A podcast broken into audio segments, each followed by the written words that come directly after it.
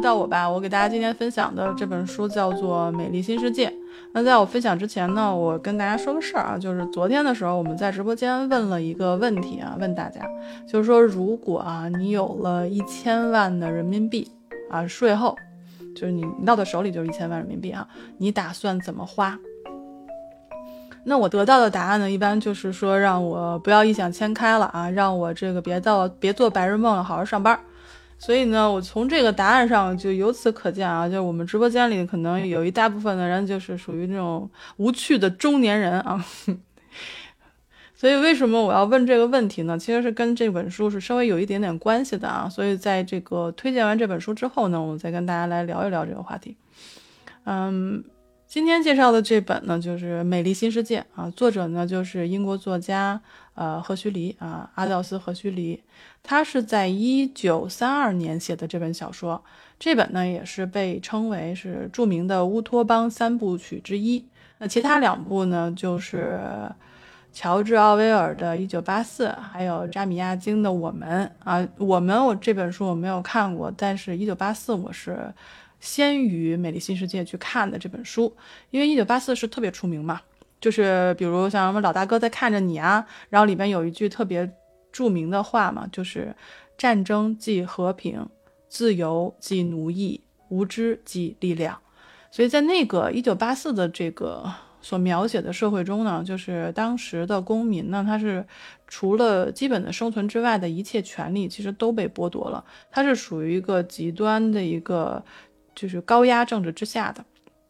他就比如说你不允许闲逛啊，不允许就是享受这种优质的或吃优质的东西，然后不不允许性爱，然后甚至是不允许你独立的去思考，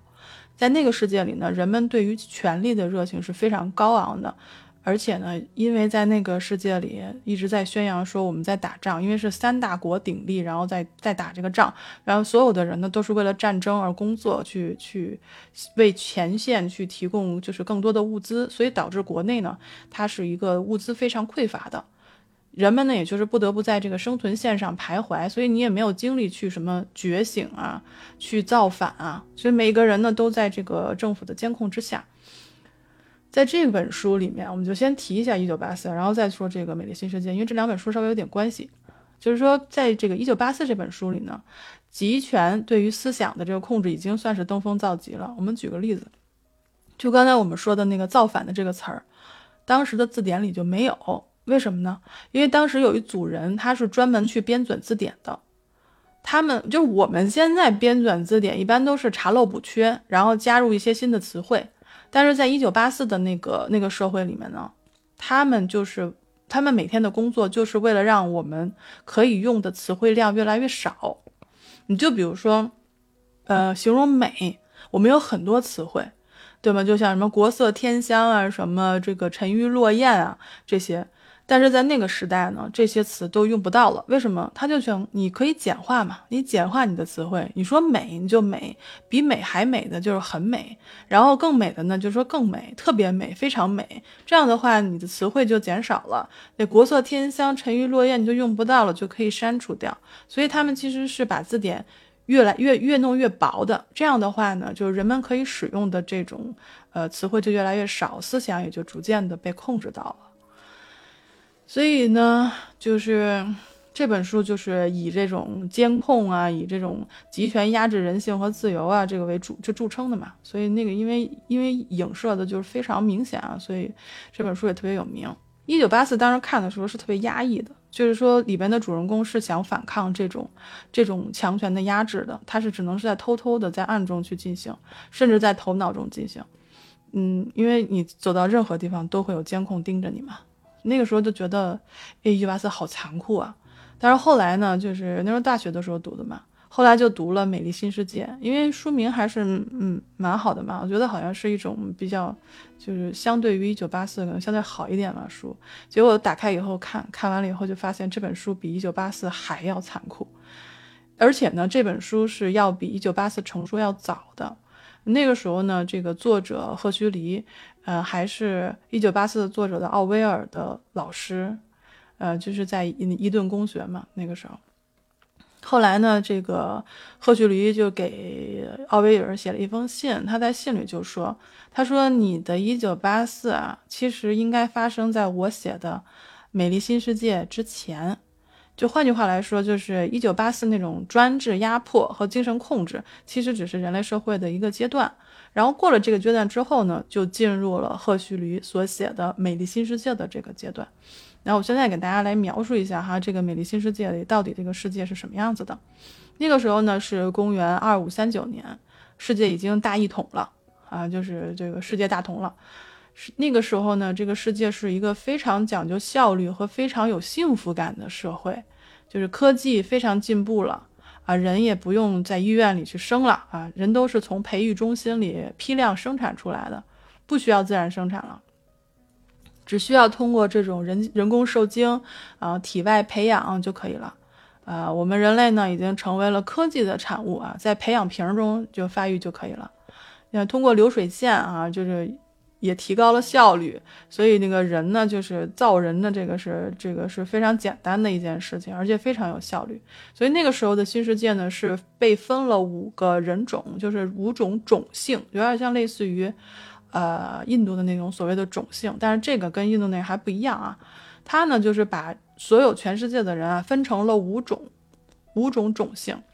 分为阿尔法、贝塔、伽马、德尔塔，还有阿普西龙这个五个等级，五个种姓。而且呢，在这个培育过程中，因为都是流水线嘛，在培育过程中呢，根据这种等级的不同呢，就会给出不同的营养供给。就是简单来说，就是人分了三六九等了嘛，就有各有各自的这个社会属性。而且在这本书里，精彩的是什么呢？就是各个的种姓之间啊，所谓的就是阶级之间，它是没有没有阶级矛盾的。我当时就觉得这不太可能哈，但是后来我看了这个书之后呢，我发现还真的是很可能。为什么呢？因为以前我们现在一说这个阶级啊，就是出身不同嘛，然后这个每个层级之间你可以有所升降。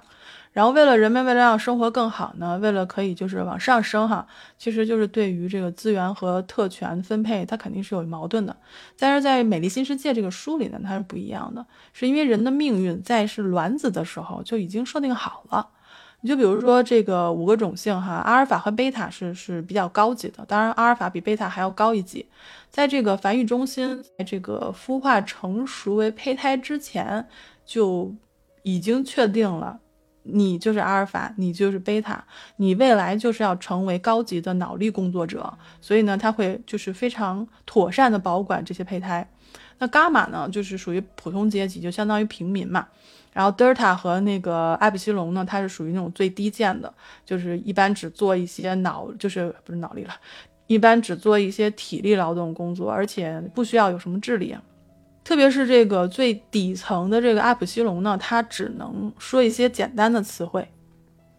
所以就是说级别越低呢，它的这个保管程度以及它的这个培育的这个手续就会就会有变化。你就比如说层级越低，它的供氧量就会越低。你就像是如果你的供氧量低到百分之七十的话，胚胎可能就会长成侏儒。所以他们用这种供氧量来确定每一个层级的这个就是大脑的发育，然后除了像这种智慧和身材之外呢，他们还会根据比如说批量生产啊做一些调整。就比如说我需要一一些人去做未来的就是炼钢厂的工人，他们必须要可以耐受高温。所以在胚胎期的时候呢，就让他们喜欢高温而害怕寒冷。所以等他们长成人之后，哈，他就他就可以就觉得，哎呀，这份工作非常适合我，因为我也喜欢高温，我又讨厌寒冷，所以我特别适合去做这个，就是这个炼钢厂的工人。而且呢，那个时候的批量生产呢是非常有效率的啊，就是一卵多生。那现在我们都知道，现在能到八胞胎，我们这一个受精卵就是这个能到。八胞胎已经很了不起了哈，到那个美丽新世界那个时代呢，就是一个卵子可以生产出一万五千个成人，也就是一万五千胞胎啊，每个人都长得一模一样。然后，如果你是这个底层的人，你都长得一模一样，然后你就做最底层的工作。而且那个时候呢，就是孩子生出来之后呢，就是像我们现在就是会讲究家庭教育啊、学校教育，但是在《美丽新世界》这个书里面呢，它是因为孩子是生产线上出来的嘛，所以就没有家庭教育一说，所有人啊都是在这个社会教育中心接受本阶层需要接受的集体教育。那这个教育呢，就是让每一个阶层的人都爱上自己的阶层啊，去执行你这一生应该去做的这些，比如说社会呃岗位啊，然后消费模式啊，就是就是这些东西，就是而且呢，他会这些教育让你觉得自己的阶层才是最有幸福感的，呃，怎么搞呢？就就洗脑呗。我举个例子吧，就比如说我们第二种性的贝塔哈。然后贝塔上面是阿尔法啊，下面是这个伽马德塔。那这在这个贝塔这群孩子的这个种姓的孩子的生长过程当中呢，他们会被教育说啊，贝塔是这个最好的啊，然后那个你们不用像阿尔法那样努力工作，然后又比下面的人要聪明，所以那个贝塔就是最好的。然后呢，他们这个这个里面还有一个叫什么巴甫洛夫实验，好像是，就是让。如果他想不让孩子去接受鲜花和书的话，他从小的时候他会安排一个房间，然后让这些宝宝们啊就去去摸那些书和鲜花，然后同时呢让他们遭受电击，直到呢就是形成条件反射，就是看到书和鲜花的话，他就会觉得非常的憎恶。这样呢，这些人呢就不会去长大以后就不会去读书，也不会在工作之余去想啊，我就可以去乡下去看看什么田野呀，看看鲜花啊，去休息，会用所有的时间去工作。所以这个就是这种条件反射是为是被人为所限定的。而在这本书里呢，限定这个词是一个非常关键的词汇啊，就是说你可以可以刚才看我刚才说的那些，他们在这个培养这个这个这个胚胎的时候就开始被限定各种的。这个条件，然后等他们出生了之后，那好像叫倒瓶儿，就那就不叫出生了，因为没有妈妈嘛。啊，一路被限定下来，你应该厌恶书籍和自然，你厌恶独处，然后你厌恶家庭，厌恶宗教和艺术，然后呢，也同时被限定啊，是你需要热爱集体，然后热爱消费，然后热爱滥交啊，这个这个你们没听错啊，就是那个词儿。所以就是整这些人长大之后呢。他们会对自己的层级生活适应的特别好，可以说是每一个人都是一颗颗完美的螺丝钉，然后每一个阶级每一个人都是幸福的，完全而彻底的幸福，也没有痛苦。就哪怕你有烦恼，政府都已经帮你想好了，就会每个人定量去可以去领取一个叫叫缩麻的这个麻醉药物，就可以让你忘掉一切啊。你有一些烦恼，像小小的烦恼，不要怕哈。只要一小片啊，一克缩麻解千愁啊，这个这个、当时就感觉像是这个各种广告在里面说，就我那时候就是能听到类似的广告，就是那时候我们小的时候那两片儿哈，因为这个这个是非常有时代感的一个这个例子啊，呃，相当我觉得是八零后的同志们应该能知道我在说啥，好像其他人没听懂的，大家可以去这个百度一下哈。所以在那个 《美丽新世界》这里面呢，就是家庭啊、爱情、宗教，就是已经成为历史了。然后战争啊、饥饿、疾病也基本上就被消除了，所以每个人的生活呢都被安排的这个妥妥当当的啊。但是呢，如果说这个故事里所有人都被安排的非常妥当，那也就没有这个故事了，因为它没有冲突了嘛。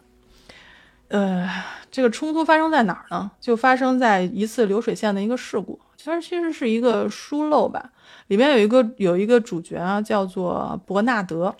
他的身份呢，应该是阿尔法。阿尔法被设定的是什么呢？就是属于那种金发碧眼，然后高挑，长得特漂亮，然后又高智商。但是呢，伯纳德呢，他虽然是阿尔法，但是他看上去呢，很像伽马。他是一个具有高智商的，但是长得特别普通的一个阿尔法。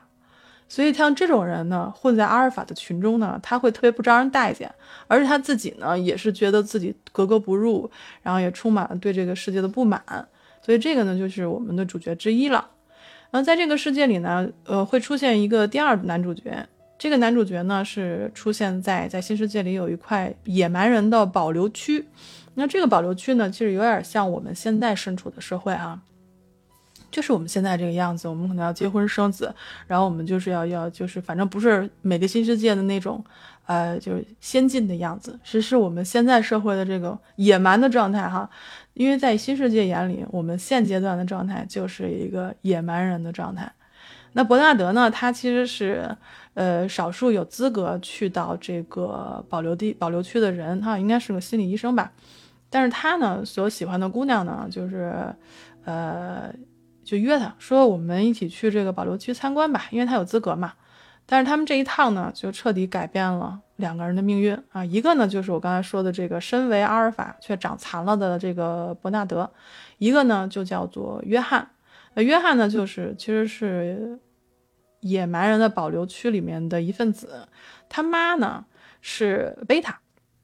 他爸呢是阿尔法。他们两个当时是在那边，是因为落难了。出了一些事故，所以他回不来，结果生下了这个孩子。因为在这个新世界这边的这个范畴里面呢，是你你你是不能自然生育的，你不能胎生，因为胎生是一个就是可耻的事情。但是呢，他在这个保留区，他又不能堕胎，所以他就把这孩子生下来了。啊，那那那怎么办呢？就这个就是在这长到二十几岁，然后伯纳德呢遇见了这个。是新新社会的人生下的孩子，然后呢又在野蛮的这个区域里长大，所以他就把这个这个约翰呢带回到了新世界。到时候那个新闻简直就是爆炸了啊！我当时就是有一种什么既视感呢？就是当年有一个新闻是狼孩的既视感，就是你们有知道，就是一个狼一个小孩被被狼养大的。我印象中是有这么一个故事啊。我觉得好像这个新闻在那个社会应该就差不多是这样的新闻。但是那就是因为这件事情呢，伯纳德呢是因此得到了这个同阶级以及就是其他阶级的这个重视嘛，因为大家都觉得这个这个约翰他是个野蛮人哈，大家都想去见见他，想去认识他，所以他们就去巴结这个伯纳德，因为伯纳德他本身就是会有自卑嘛，也是通过这些人的巴结，他可能慢慢找回了一个自己的一个社会地位，但是也这个。野蛮人约翰呢，他来到了这个新世界啊，就有点像刘姥姥进了大观园了。他自己呢是喜欢莎士比亚，然后崇尚爱情和自由的。但是在新世界里呢，我们刚才也提到了，是你从小就被灌输的就是这个专情是不对的啊，就是呃滥情才是正确的。所以那个时候是没有婚姻的，那个都是性伴侣的关系，所以他就会觉得这个不适应。而且呢，这边也没有人看书，没有人看书，看什么书不需要看书啊，自由，嗯，不需要自由，我们都是满足的。那那时候在新世界里，每个阶层都是很幸福的，没有压迫，还有这个迷幻剂帮你这个解脱，是吧？所以约约翰呢，就就对那里的人说啊，说你们是不对的，然后就阶级是不对的啊，你你们没有选择是不对的，你们这么活着就不对。但是呢，在这个新世界的格言呢，他是这么说的。它是三个词：社会、身份、稳定。社会就相当于先于一切啊，重于一切，它是第一位的。第二呢，就是身份，身份就是我们刚才讲的这个种姓制度，就是人生来就是不平等的。正是这种定型的教育，然后种姓制度，还有消费满足，就造就了一个非常稳定的一个社会。所以这个就是新社会的格言，叫做社会、身份、稳定。所以呢，就是说这本书看来特别别扭的一个地方，也是就是你不用细思就就会觉得极恐的一个观念。他是这么讲的，我跟大家说一说这个。他说呢，人生来就是不平等的，所以在这个世界上呢，各个种姓都是互相需要的，就是各个种姓之间不是这种压迫和被压迫的关系，而是社会分工不同，每个人都是社会的螺丝钉啊。最低等级的艾普西龙，你虽然工作做的简单，而且是这种重复的工作，嗯，但是你不一定是最累的。那阿尔法呢？它需要做的是高级的脑力劳动，但是它压力也很大，精神压力很大。所以呢，所有人啊，是因为职位不同，没有赋予高性，就是高种族压迫低性种族的这个这个特权。而且呢，除了这个五大种姓之上，还有统治阶级，就比如书里的十大总统啊，他们其实也没有说真正的通过特权去压迫下层人民。我当时看到这些论调的时候，我会觉得有一种诡异的哈，就是被说服的感觉，但是总是觉得哪里有些不对啊。因为这本小说里它是没有少数特权阶级压迫，就是就是下面这个人民的底层人民的桥段的，就一切都是为了让社会更高效的运转而制定的一些机制。所以社会为什么排到第一位，就是这个原因。人是为社会而服务的。在书中有一个让我看了以后毛骨悚然的一一个一个词组，他是这样说的：“他说。”彻底毁灭个体，因为我们知道柏拉图是曾经认为说，生命的目标是为了追求幸福。那么，《美丽新世界》这本书其实就是建出了这个完美的国家，就是已经将个体彻底毁灭了，是以一种这种公共性的美德作为生活的准则的。你像书里边每一个人都做着自己喜欢的工作，也是最适合他的工作啊。物质生活极大丰富，然后你产生的欲望都会被满足，无法满足的欲望基本上不会产生。然后即便有这种欲望无法满足的，你还有这种就对吧？还有那个叫什么 soma，吃一片儿然后解千愁哈，就给你带来幸福感。所以已经把你安排妥妥当当，万无一失了。这种呢，就是让让我一种感觉，就是说你幸福感会让人爱上这种被奴役的感觉，因为在幸福感之下。没有人思考，所以呢，这个赫胥黎在写完《美丽新世界》之后，他说啊，说一个社会如果多数成员不能保持清醒，不在乎当下，不关心近在咫尺的未来，而是把更多多数的时间花在其他地方，只关心无关紧要的运动和肥皂剧，那么这个社会很难抵御操控者的入侵。他后来又写了《重访美丽新世界》，他这本书里又说了，说随着操控的艺术和科学越来越被人了解，未来的独裁者无疑将会把这些技巧运用到永无止境的娱乐之中。这些娱乐提供给我们一个与现实生活无关的世界，啊，所以呢，我们就回到就是我刚刚开头留下的那个问题啊，说如果你有一千万人民币。你想做点什么？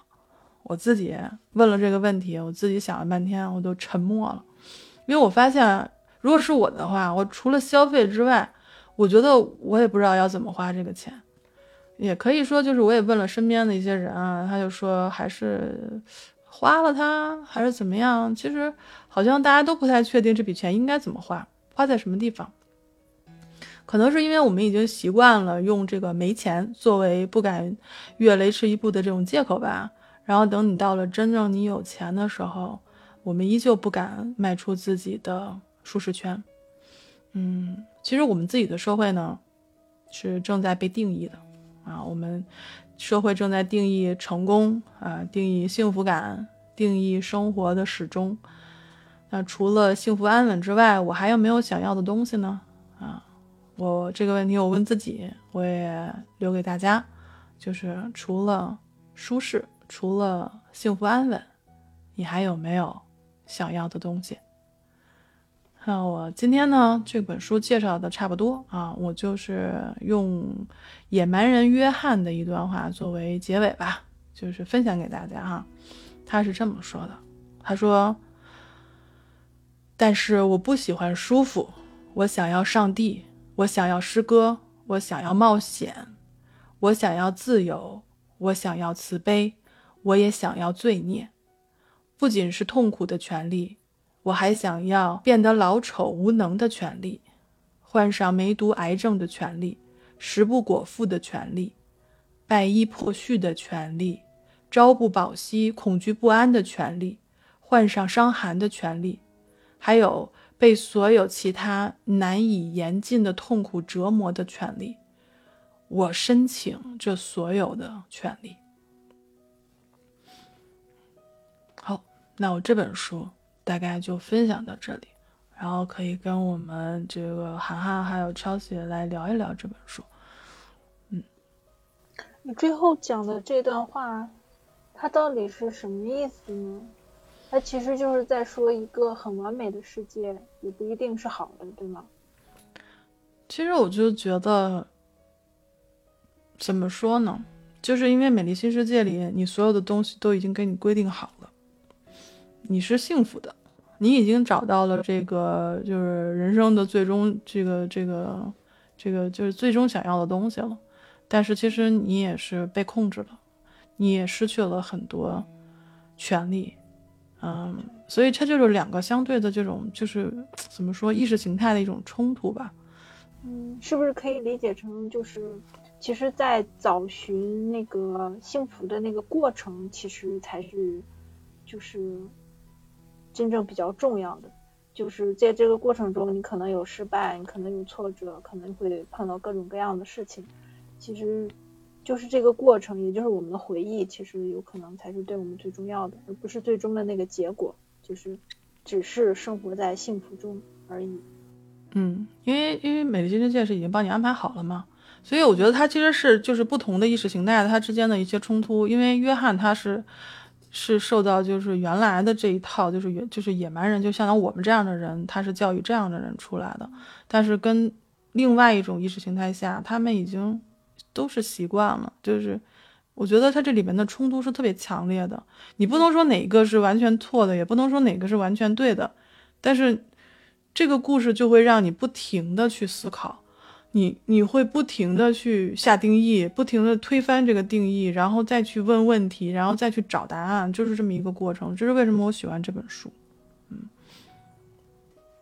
就我刚才就是听你这么说，因为呃，因为我之前当时我看过一个一篇文章，然后当时想的是，就是这个世界的，就是我们现在生活的这个世界，他们那些就是主宰者，就是比如说那些嗯，我们所触及不到的那些层级的那些人，就是非常有钱，然后他们为了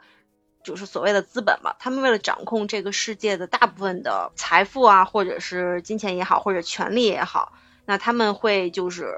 为了控制，就是世界上其他的这些人，他们会就是娱乐至上，让我们这些人去去接触，然后呢麻木大家的这个所谓的野心啊，或者也好，或者是那种对金钱呀、各方面呀、对生活呀这个各种各样的这种这种思想也好，那是不是跟你说的这本书有有一些相同的一些点呀？嗯，有啊，就刚才像我刚才分享的，就是赫胥黎他自己说的嘛，他说就是操控的艺术嘛，嗯嗯，他是说，嗯，他所说的就是未来的独裁者，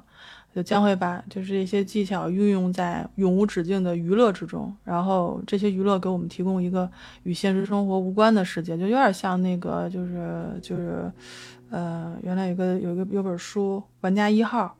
啊，里边创创造的那个世界，就是。你已经为了逃离现实生活，或者说你已经不用说我要去逃离了，就是一种生活的状态。我需要娱乐，就是能够感受到幸福，已经帮你把幸福定义好了，那就是这样的。那就是等于是已经把就是 大众都已经麻木了，就等于说，如果要是资本想，他们那帮他们那些我们所触及触及不到的那些阶层那些人，他们要想掌握这个世界上大部分的财富或者权利。那他们不想让其他人，就是我们这些所所在的这个世界的人所要去触及，那他们就会用这些娱乐至上或者这些我们所能接触的东西来去麻木到我们的心，然后这样的话，我们就可以不用去跟他们去做竞争，然后他们这样的话就是可以能控制所有，是这意思吗？也不是，因为因为这个故事它的设定跟我们现在社会是有一定区别的。就是说什么呢？就是像我们现在这个社会，我们可能出生的时候有不同的阶层哈，嗯，我或者是不同的阶级，就有点类似于，比如说我们举个例子，就是印度的那个种姓，就是你出生以后就证明你你高人一等或者低人一等，但是你在身体上，在智力上，这几个这几个种群是没有什么太大区别的，就是。比如说，印度最底层的人，他也可以有超高的智商，有健康的身体。但是在美丽新世界里，它是什么呢？就是你出生的那一刹那，你从基因上就根本没有办法达到，就是最底层的这个就没有办法达到最高层想做的事情，就是你连说话都说不利索。你脑子就是从小出生的时候就给没给你氧气，就没让你发达，你就变得像侏儒一样矮，你就是没有脑子，你根本就是只能做重复性的工作，所以从一开始就剥夺了你的所有权利。但是呢，他又教会了你去享受在你所就是在你的阶层里面可以享受到的这个幸福。所以就是说你，你无论哪个阶层的人，哪怕是阿尔法，你的幸福都已经被定义了，你就是已经被控制了，就是你就活在自己的幸福里面吧，除非是出现了一些问题。它这里边之其实不光是那个我刚才说的那个叫什么来着，伯纳德，还有其他的一些特例，就是就是它里面是有一些新人种里边的一些一些个例的，就是比如他过早的认清了，就过早的清醒了。就在在在培育的过程当中，他过早的清醒了，他可以认识到自己的存在。还有就是说，他智商过高，可以意识到这个这个社会的这种阶级。然后就是因为这些流水线的误差，他其实这些个例是区别于其他人的，也就是意识到自己存在的人的。就所以所以就有有一些觉醒的人的。所以这个这个社会到底是是什么一个样子，就其实是很丰富的。我觉得。是值得大家去去看的，这个没有一个定论，就是说可能说到现在现在社会可能娱乐至上或者娱乐至死，有些资本可以控制，或者说阴谋论这些其实不至于。但是我觉得他这本书所让我们去去思考的就是说，你你怎么去问问题，怎么去回答问题，怎么去看你身处的这个社会以及不同的意识形态之间的这种冲突。我觉得这个就是特别有意义的一件事情，而且他这本书里呢，其实也明显的就说的是，就是嗯，怎么说呢？就是以一种单一性去取代取代多样性吧。我其实最害怕的就是就是这个，因为有三点嘛。原来有我们也跟就是朋友们讨论过，就是说秩序和混沌这是一对儿，然后和谐和杂乱是一对儿，然后单一性和多样性是一对儿。那秩序和混沌和那个和谐和和和杂乱，和谐和杂杂乱这个东西，其实我倒是不担心。主要是我现在最担心的是单一性和多样性的这个关系。就像我们现在社会，我们经常会定义一些什么叫做幸福，什么叫做成功，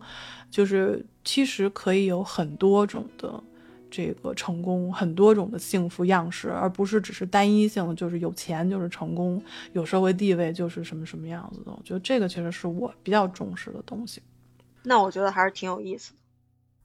嗯，然后回去我觉得直接看，值得看一看，对，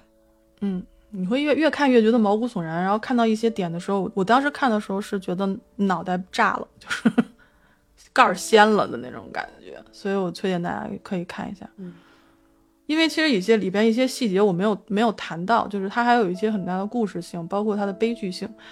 包括这个伯纳德还有这个约翰的。这个结局，这个其实都是很很值得大家去看一下的，因为看完了以后，你会有对这个故事可能会有一些新的感受吧。所以，那就今天就跟大家分享到这儿，然后推荐给大家看这本赫胥黎的呃《美丽新世界》。好吧，那我们今天的这个分享，我们今天的读书会就到这里。然后这个，那就我们下个月再见啦。然后也如果大家对这我们的节目有一些这个想说的，可以在我们下面留言。然后也希望大家就是月底的时候可以来参加我们的这个直播间的读书会。好，那我们今这期的节目就到这里，我们下期再见了，拜拜，晚安了，拜拜。